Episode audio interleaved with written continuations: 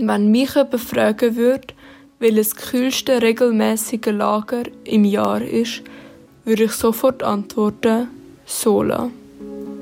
Und genau um das geht es heute auch. Heute reden wir über Sola und unsere Erlebnisse. Ich bin Juna und heiße euch ganz herzlich willkommen bei Pfadi auf die Ohren. Wir werden anschauen, wie ein Sola entsteht, was es alles dazu braucht, bis so ein cooles Event kann stattfinden warum auch du unbedingt in dein nächste Sola solltest gehen und zum Schluss gibt es noch Geschichten von unvergesslichen Momenten aus dem coolsten Pfadi-Event vom Jahr.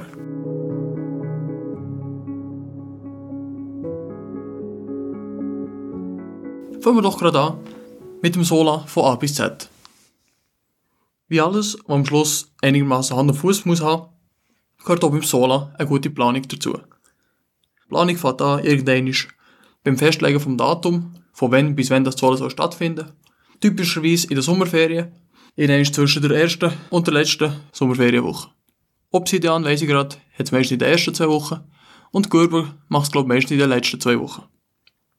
Sobald das Datum festgelegt ist, geht es um die Suche von einem Lagerplatz. Der kann, wo es ja Sola ist, und man zwei Wochen Zeit hat, wo man dort verbringt, auch ruhig mal ein bisschen weiter weg sein.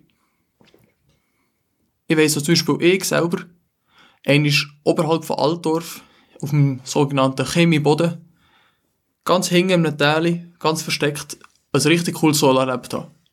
Abseits von jeglicher Zivilisation, einfach draussen im Grünen, eine wunderbare Zeit erleben können.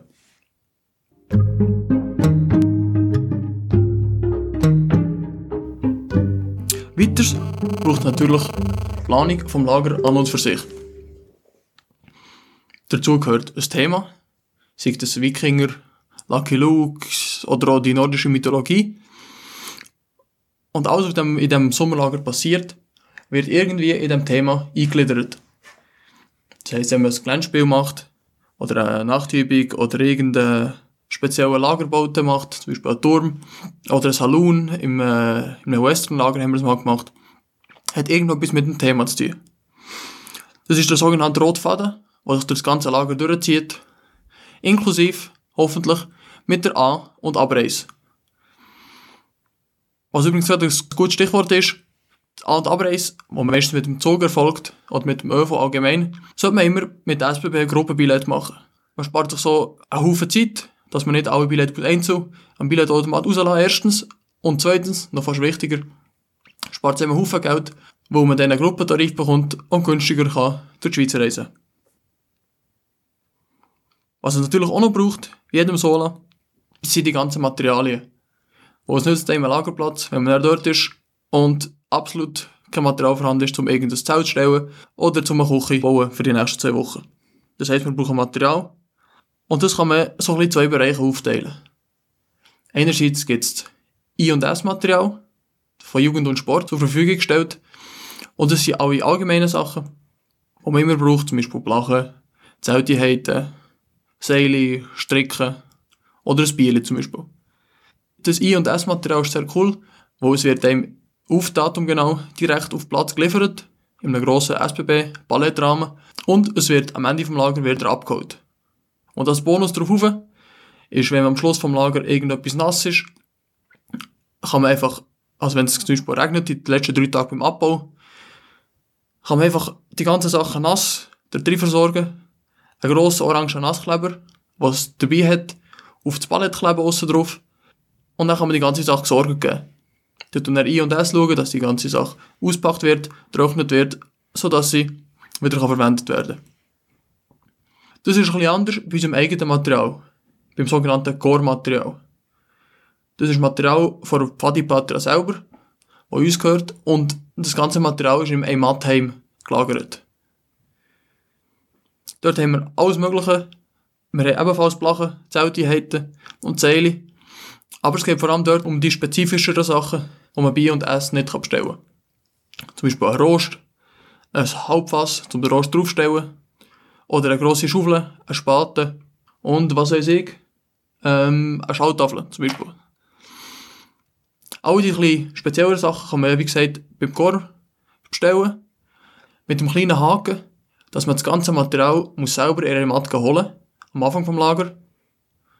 Nachher muss man es am Ende vom Lager wieder zurückbringen vom Lager. Das heißt, man muss einen Materialtransport organisieren. Und das Material kann man nicht einfach nass zurückgeben am Materialteam, sonst hat das keine Freude.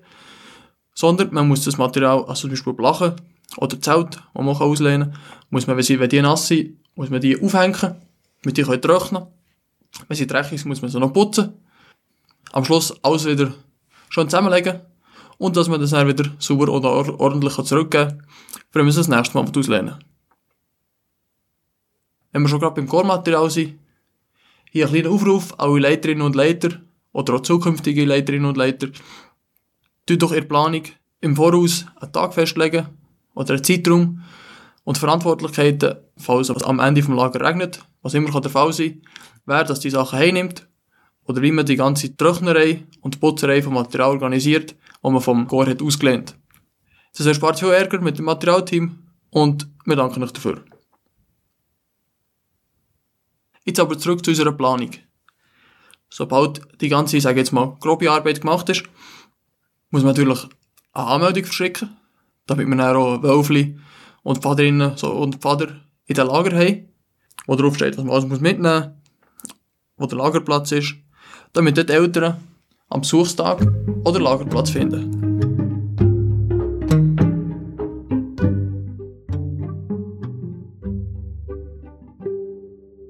Und jetzt kommt der Coolstelle von der ganzen Sache. Und zwar die Durchführung vom Lager selber.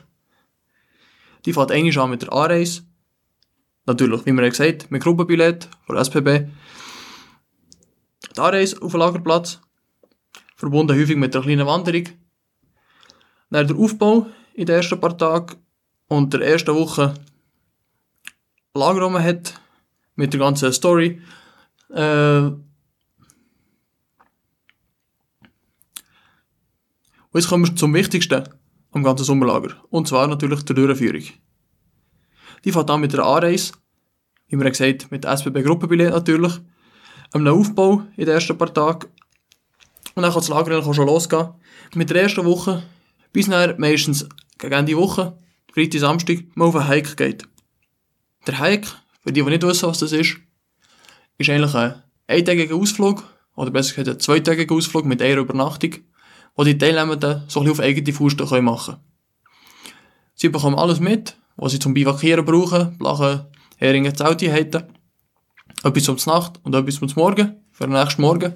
Und dann wandern sie am einen Tag los, an einem bestimmten Ort, mit der vorgehenden Route, übernachten dort einmal, machen die Nacht, am nächsten Morgen zum Morgen und kommen dann am nächsten Tag, meistens am Samstag, wieder auf den Lagerplatz zurück. Und warum kommen sie genau am Samstag zurück? Genau, wo ja am Sonntag traditionellerweise der Besuchstag stattfindet. Der Besuchstag ist der Tag, wo alle Eltern, Angehörige, Freundinnen und Freunde von den Pfaderinnen und Pfader können auf den Lagerplatz kommen, schauen, was wir da eigentlich für ein cooles Lager machen. Das ist immer ein recht cooles soziales Event, wo viel Austausch stattfindet und alle bringen etwas mit, sei es ein Zupfen, ein Salat, oder sonst ein feines Dessert. Und es ist aber ein recht cooler, entspannter Tag nach einem anstrengenden Hike. Und genauso traditionell wie der Besuchstag selber ist das Gefühl am Ende des Besuchstags, wenn man weiss, okay, es ist der Besuchstag vorbei und eigentlich hat man noch eine ganze zweite Woche vor sich, aber es ist wie gängig im Sommerlager. Nach der ersten Woche, nach dem Besuchstag, geht es noch gefühlt ein, zwei Tage und dann ist das Lager auch schon fast wieder vorbei.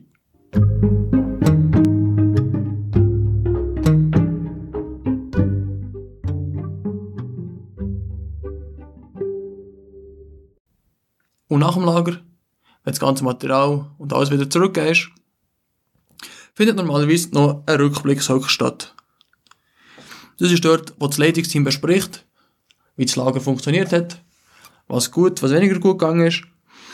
Und dann einen Schluss ziehen, was man im nächsten Lager besser machen kann, die nehmen wir notieren, damit man es den nächsten Jahr wieder vornehmen. Und so das Lager von Jahr zu Jahr ein bisschen besser wird.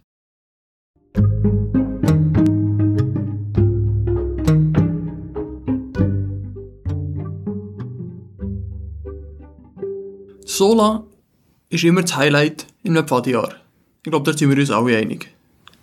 Aber was macht eigentlich Sola so speziell? Warum haben wir immer aus dem Sola die coolsten Erinnerungen, die coolsten Erlebnisse, die man Jahre später den Kolleginnen und Kollegen erzählt? Ich habe mir das mal ein überlegt und bin auf zwei grundsätzliche Sachen gestoßen. Sola ist ja nichts anderes als Sommerlager. Sommer ist bekanntlich einmal im Jahr. Und so ist auch Sola ein jährlich einmaliges Ereignis. Außerdem ist es viel länger so ein zweiwöchiges Sommerlager als eine dreistündige Pfadiübung. Ich habe mal ein gerechnet und bin darauf gekommen, dass es Sola fast 100 Mal länger ist als die dreistündige Pfadiübung am Samstagnachmittag. Natürlich, ich habe dort die ganze Zeit gerechnet, inklusive den 8 Stunden Schlaf, wo man jede Nacht hat im Sola. Und in dieser Nacht macht man meistens keine Pfadi an sich. Trotzdem ist es eindrücklich, dass es mit allem zusammen fast 100 Mal länger ist und man umgerechnet quasi an 100 Übungen muss gehen, um eins Sola kompensieren. Wenn man davon ausgeht, dass wir etwa 30 bis 40 Pfadi-Übungen machen pro Jahr, müssen wir also zwischen zwei und drei Jahren jeden Samstag an eine Übung gehen, um die gleiche Menge, sage ich jetzt mal, Pfadi zu erfahren wie im Sommerlager. Ich glaube, die zwei Komponenten, dass es so viel Pfadi ist auf einmal und das nur einmal im Jahr stattfindet, macht Sola zu einem so einmaligen Ereignis. Dazu erzähle ich jetzt der Wohnbad noch etwas mehr.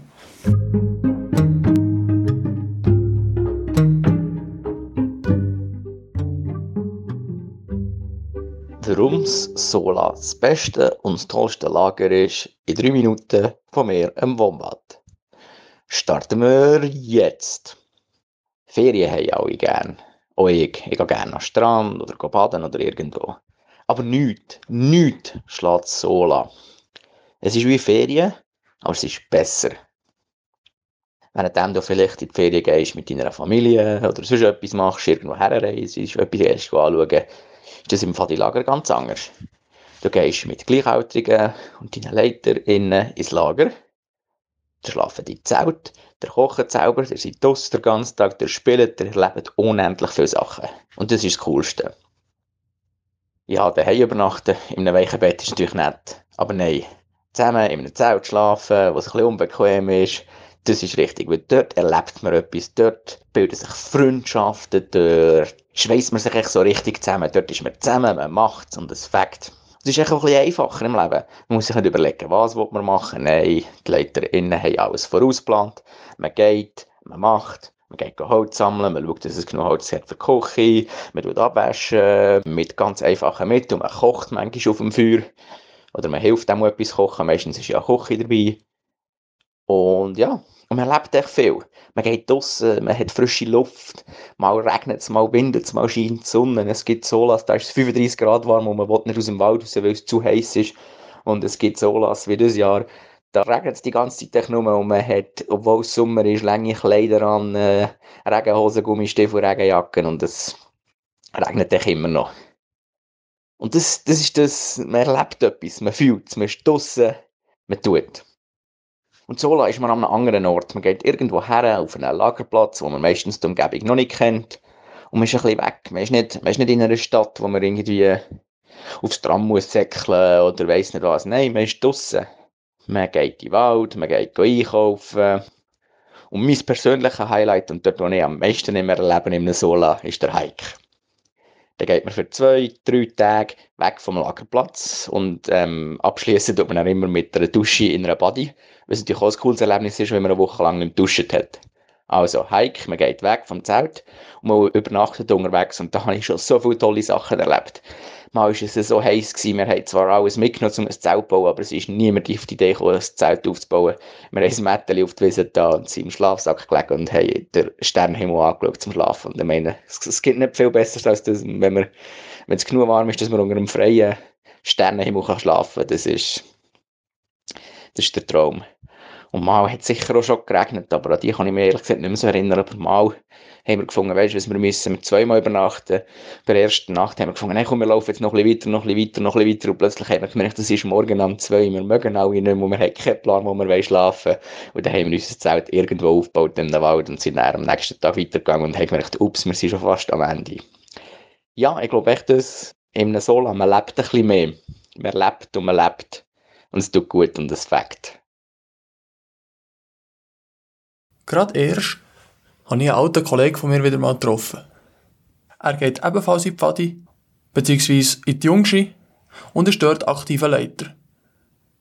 In der Pfadi heisst er Neck und ich habe ihn gefragt, was für ihn so ein Sommerlager bedeutet.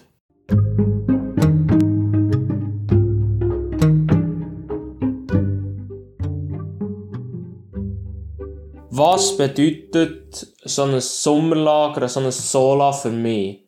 Wieso tue ich mich dort investieren? Wieso tue ich ähm, Ferientage geben, für dass ich dann mit Kindern und Jugendlichen so zwei Wochen lang kann unterwegs sein und mit denen einfach auch darf und Zeit verbringen Das ist ähm, eine sehr gute Frage.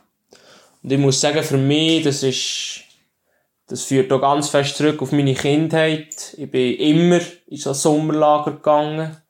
Auch schon als kleiner Golf. Ich habe immer eine scheisse Freude an diesen Sachen. Und ich muss sagen, es hat sich eigentlich durchgezogen bis jetzt. Ich finde es etwas mega Schönes, in der Natur dürfen zu sein. Ähm, einfach die Gemeinschaft, die man in dieser Zeit zusammen darf erleben. Man ist enorm enorm auf engem Raum zusammen und man erlebt einander, man redet miteinander, man lacht miteinander, man macht mega coole Programme zusammen. Im Leiterteam, aber auch mit den Teilnehmern. Und ich finde es eigentlich eine mega schöne, eine mega schöne Arbeit und eine sehr dankbare Arbeit. Ähm, mit diesen Kindern und Jugendlichen eigentlich wirklich so zwei Wochen unterwegs zu sein. Es ist sehr spannend, es ist sehr cool, es ist sehr abwechslungsreich. Und ich glaube, es tut ihnen auch mega gut, halt so mal ein bisschen aus der Komfortzone rauszunehmen, was sie sich auch drin bewegen und eigentlich auch noch so ein bisschen ein anderes, eine andere Sicht, eine andere Perspektive eigentlich mit auf den Weg zu geben. Und ich glaube, so das Highlight, ähm, das Highlight von diesem Sommerlager, das ich durfte mitleiten ist, ähm, sind definitiv Teilnehmer. Ich glaube, ohne Teilnehmer würde ich es nicht machen. Ich finde das etwas enorm, enorm Cooles. Echt mit diesen Kindern und Jugendlichen dürfen unterwegs sein, mit ihnen dürfen Sachen zu erleben. Und ihnen einfach auch, ähm, dürfen ein bisschen so sicher helfen und ein Vorbild auch sein, ähm, in diesen Fragen, die sie haben und in diesen Problemen, die sie, die sie einfach auch in ihrem Leben haben. Und ich glaube, das sind so die Gründe, warum ich in einem Sommerlager, warum ich in ein Sommerlager gehe und warum ich einfach auch mitleite und mithelfe dort. Und wie versprochen, gibt es jetzt zum Schluss noch ein paar Geschichten von unvergesslichen Lagererlebnissen. Juna, bitteschön. Hallo zusammen. Ich bin Jona und das ist mein kühlstes Sola-Erlebnis. Es war im Sola 2020. In diesem Sola haben wir recht viel Lagerbau gemacht. Wir haben unter anderem einen zweistöckigen Turm mit Wasserrutschbahn gebaut. Für mich war aber etwas anderes das Highlight. Weil wir am zweiten Abend Hängematte bekommen haben, haben wir dann eine riesige Hängematte gebaut. Die haben wir so gemacht. Wir haben uns zwei stabile Bäume gesucht, haben dann drei ba Baumstämme dort hergeschleppt, haben sie mit Mastwürfen verbunden und haben dann das ganze Konstrukt angespannt. Dann hat man können zwischen diesen waagrechten Baumstämmen eine Hängematte aufhängen. Und weil dann alle Hängematten in einer riesigen Hängematte drin sind, hat man können doppelt schaukeln. Einmal in der grossen, alle zusammen, und einmal in der kleinen, eigenen.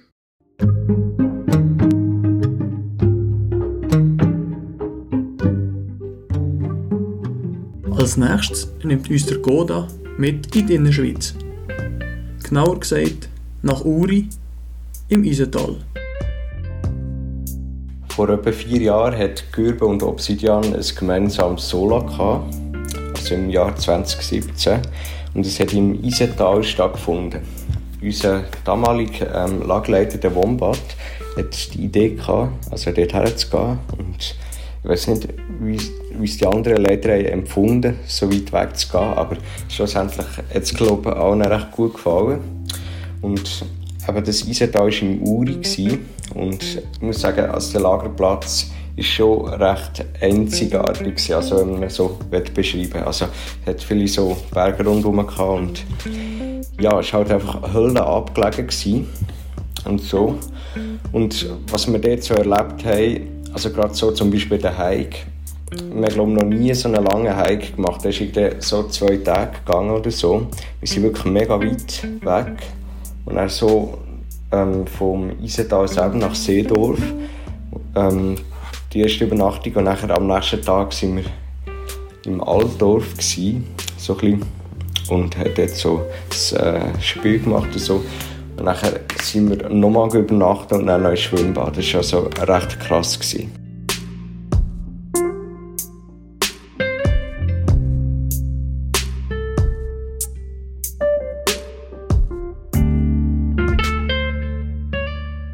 Eine weitere Geschichte kommt von der Kahara. Die Geschichte ist zwar aus dem Pfingstlager, und obwohl die Episode hier eigentlich um Sola geht, haben wir sie trotzdem drin genommen. Einfach, weil es so eine coole Geschichte ist. Also, das Geschichtchen, das ich euch jetzt erzähle, spielt im FILA 2019. Wir hatten jetzt einmal Ghostbuster. Und wie in jedem FILA hat es natürlich durchgeschifft und wir von Chill haben gedacht, es ist eine coole Idee, ein Zeltlager zu machen mit Wölfli. Ich frage mich jetzt noch, wie wir auf das kommen. und wir waren ehrlich gesagt recht überfordert. Gewesen. Ich weiss noch, es war mein erstes FILA, das ich geleitet so richtig. Und wir haben nicht so ein cooles Programm geboten. Und dann hat es uns natürlich leid getan, dass wir den Kindern nicht so Abenteuer bieten können. Auf jeden Fall haben wir am letzten Abend gedacht, komm, jetzt holen wir noch einen drauf und wir machen etwas, das den Kindern in Erinnerung bleibt, was sie dann trotzdem trotzdem Schiff können allen zehn Jahre später noch erzählen. Dann haben wir gedacht, perfekt, wir uns als Geister verkleiden, stehen je in ein Zelt rein, ähm, schreien mega laut, sodass sie direkt verklopfen und aus dem Zelt schreien, zäckeln und dann machen wir irgendeine coole Abendübung daraus. Oder Nachtübung eher. Ja, und das, was ich euch jetzt erzähle, ist dann wirklich das Paradebeispiel von dass genau das, was wir immer planen, wir Leitpersonen, einfach genau nie so funktioniert, wie wir es wollen.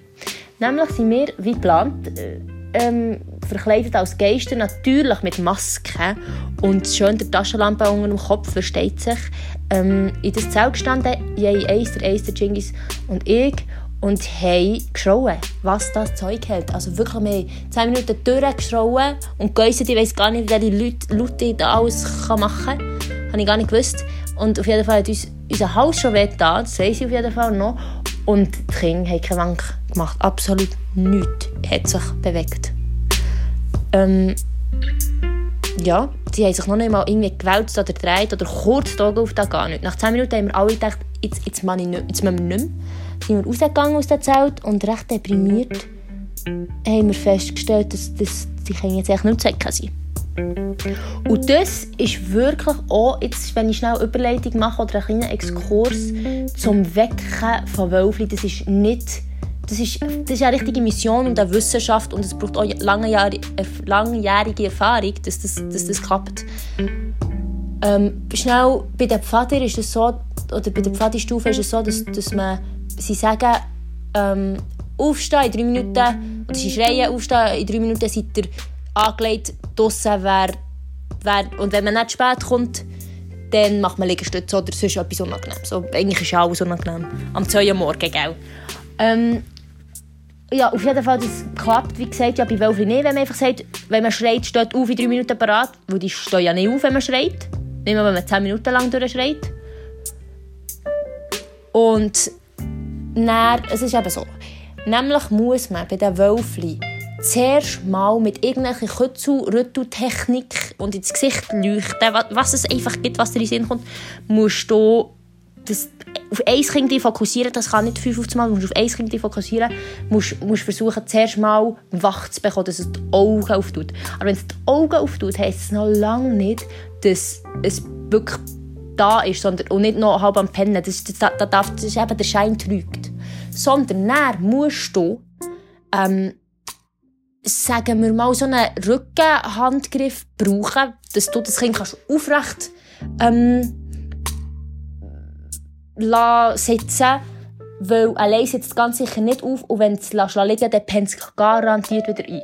Dann musst du, während du den Hang immer noch am Rücken hast, das ist eine halbe Kraftübung, musst du dem Kind zehnmal den, den gleichen Satz ähm, sagen. Und zwar, jetzt ist eine Nachtübung, leg deine Regenhose und einen warmen Pulli an und komm so schnell wie möglich aus dem Zelt. Und das zehnmal.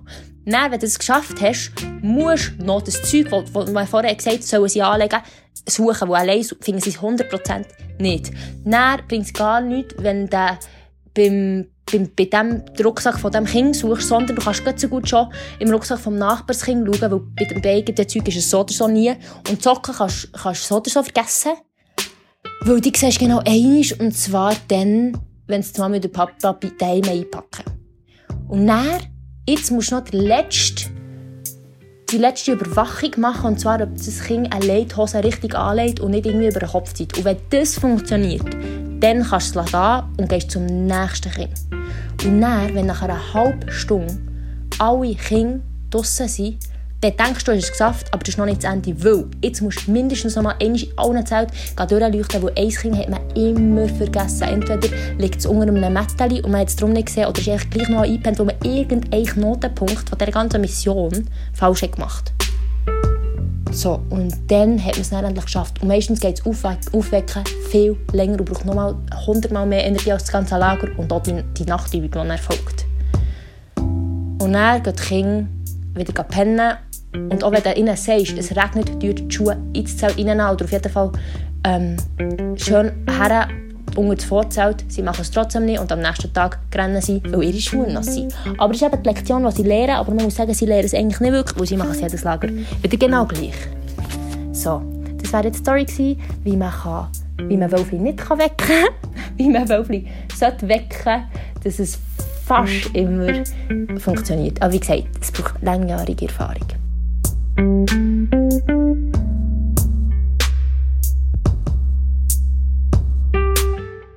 Ja, merci Kahara für deine wunderbare Geschichte. Ja, schon fast ein Lehrstück für alle angehenden Wölfli-Leiterinnen und Leiter. Und wir machen gerade nahtlos weiter. Und der Nanuk nimmt uns neu mit ins Sola 2017 von Gürw und Obsidian im Isental. In einem Pfadilager stinken bekanntlich ja alle ein bisschen und ist meistens sogar nicht so schlimm. Aber habe noch nie so etwas Hässliches geschmeckt wie nach einem Milchumfall vom Koda. Es ist Sola 2017, Gürbo Opsi und wir sind im Parat machen für einen Hike. Alle ihr Zeug schon gepackt. Mätteli, Schlafsack, Badezeug, Ersatzwäsche. Schön eingepackt im Rucksack.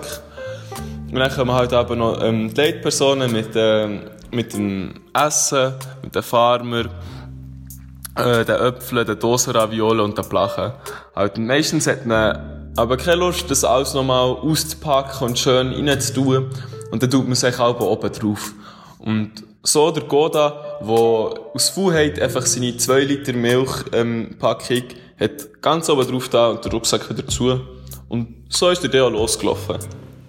Und ich weiss, wir ähm, sind Schlusslichtli gewesen, zusammen mit den, ja, den längsamsten von den langsamen TNs. Und nach einer Viertelstunde fragt er mich so, hey, schwitzt du so fest im Rücken? Also das habe ich nicht, das war nicht, nicht, wirklich, ähm, nicht wirklich anstrengend gewesen und ja, den, den haben wir so ein vergessen. Aber äh, nach einer halben Stunde sagt er zu mir, hey, ich glaube, mein Rucksack ist nass. Und ich länge so unten her und ja, es war wirklich so ein bisschen feucht. Gewesen. Und ja, dann rief mir für, sie soll schnell warten. Und äh, dann hat er seinen Rucksack abgezogen, aufgetan. Und das Problem war klar, gewesen, er hat die Milchpackung rausgenommen und die war echt fast leer. Gewesen. Was passiert ist, der hat echt so, fest angezogen, als er den Rucksack wieder zu hat, dass, er, ähm, dass die geplatzt ist und er während dem Laufen langsam von ganz oben durch sein Badezeug, durch sein Tüchli, durch seine Ersatzwäsche, Mätteli und am schlimmsten der Schlafsack durchgesickert sind. Und wirklich, der, der Daunenschlafsack hat sich richtig vollgesogen mit dieser Milch. Und ich habe das Bild von mir, wie er probiert, die, die, irgendwie die Milch rauszupressen, mit Wasser ein bisschen auszuwaschen. Ja, aber alles vergeblich. Die Milch hast du dort nicht mehr rausbekommen. Und wir haben auch nicht unendlich lange Zeit gehabt. Dann haben wir wieder müssen weiterlaufen, dann hat sein Zeug wieder müssen einpacken. Ähm, ja, immer noch voll Milch, also der Rucksack war voll Milch. Gewesen. Und ähm, ja, mit der, mit der Zeit hat es echt stinken. Also noch während dem Laufen ähm, hat die Milch so ein bisschen auf sauer werden. Und im Zelt in der Nacht ist das wirklich es hat bestialisch gestunken, sein Schlafsack. Und niemand hat mit ihm im Zelt schlafen Und ja, das war der, das der Milchunfall vom Koda.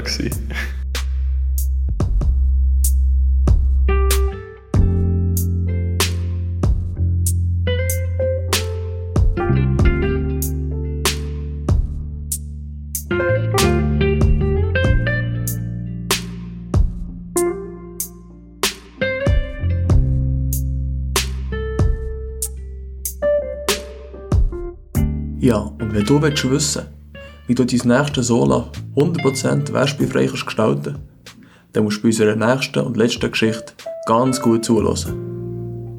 Was erzählt der Wombat?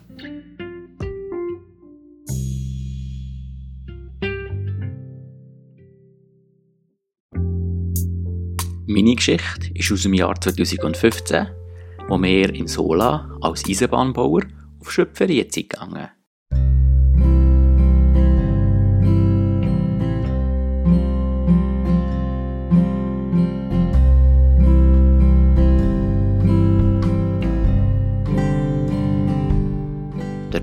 schönes Stückchen Wald, das uns schön abgekühlt hat. Und in diesem Sola war es unglaublich heiß. Ich glaube, selbst in der Nacht ist es selten unter 25 Grad warm geworden. Wir haben dort also den Wald genossen, der uns ein Schatten und somit ein bisschen Kühlung gespendet hat.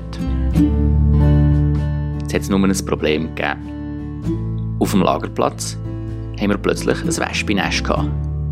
Und Wespis Insbesondere, wenn wir nicht zu nahe kommen, sind manchmal recht aggressiv. Jetzt natürlich, Alben gibt es Wespis im Wald, da kann man nicht viel machen. Aber das war für uns ein Problem, weil sie mitten auf dem Lagerplatz waren, wo wir gegen alle zusammen gegessen haben. Es hat also etwas passieren. Da haben wir uns überlegt, was ist der perfekte Zeitpunkt, um etwas dagegen zu machen. Und das haben wir schnell gewusst. Der perfekte Zeitpunkt war während dem Hike wo also mein Mitleiter mit allen Kindern unterwegs war auf dem Hike, haben wir uns überlegt, wie das wir das Wespennest entfernen können. Es ist nicht lang gegangen, da sind wir auf die brillante Idee gekommen und sind in Irlandi Wespenspray kaufen, um die zu entfernen.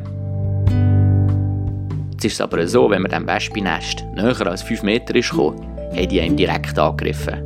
Und somit hat man nicht einfach können, den Spray einsprayen und hoffen, dass sie alle weggehen. Nein, man musste sich ein bisschen schützen. Und jetzt wäre natürlich noch gäbig gewesen, wir hätten so ein Imker-Outfit oder etwas gehabt, aber haben wir natürlich nicht gehabt. Die einzige Verkleidung, die wir hatten, ist irgendwie so als Eisenbahnbauer oder zum Teil auch noch als Cowboy. Gut. Was wir aber natürlich hatten, sind Regenhosen und Regenjacken und einfach lange Kleider allgemein. Und von I&S haben wir auch noch die eine oder die andere Wolldecke gehabt. Ja, also, was braucht es denn noch mehr? habe ich mir gedacht. Und wo alle weg waren, habe ich mich in meine Regenkleider angezogen, also in den langen Kleidern, habe ähm, Kapuzen aufgenommen von meiner Regenjacke und dann habe ich aus der Küche ein paar ähm, Händchen angezogen, also ein paar Feuerhändchen und dann habe ich noch eine Wolldecke genommen und um meine Beine herumgewickelt und ich ausgesehen wie ein ausgestopfter Mensch. Und es war unglaublich heiß. Es war im Wald innen im Schatten auch etwa 30 Grad. Gewesen. Und bei diesen 30 Grad hatte ich eine Regenjacke an, eine Wolltecke, ähm, etwas an den Hängen. Einfach, es war unglaublich heiß. Gewesen.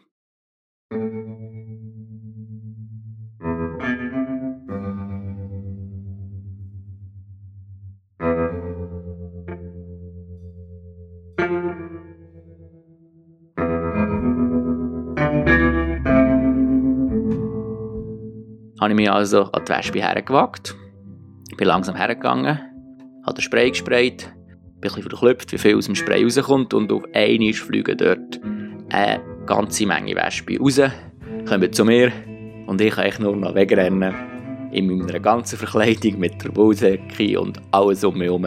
Ähm, ich schwitze wie ein Schwein. Es war schrecklich heiß.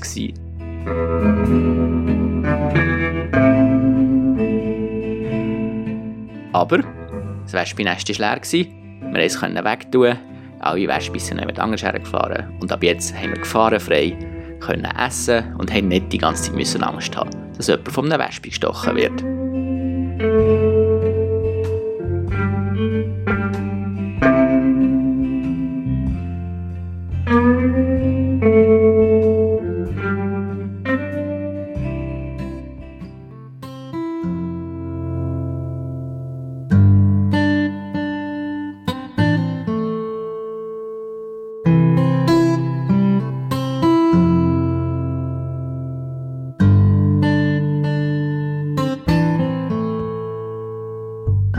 Das war es für die Woche mit Pfadi auf die Ohren. Wenn du noch nicht der Pfadi bist und dir die ganzen coolen Geschichten lustig gemacht haben, dann drück doch unten auf den Link «Ich will auch in die Pfadi».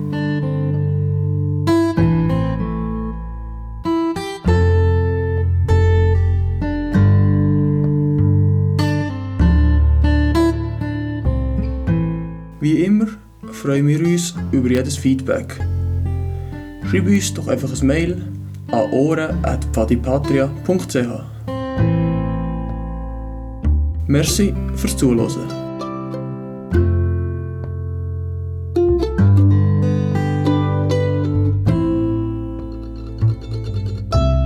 Diese Woche geht ein ganz grosses Merci an Diuna, an Nek, an Goda, an Kahara, an Nanook und an Wombat für ihre wirklich, wirklich tollen Lagergeschichten.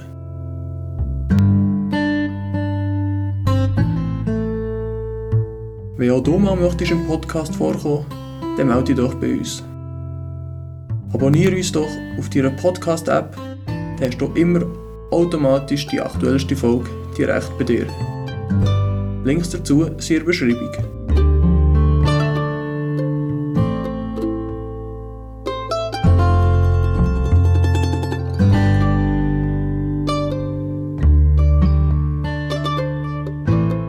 Weitere coole Geschichten gibt es in unserem Hallo. Das Hallo ist unser Vereinsmagazin, das alle Quartal einmal rauskommt.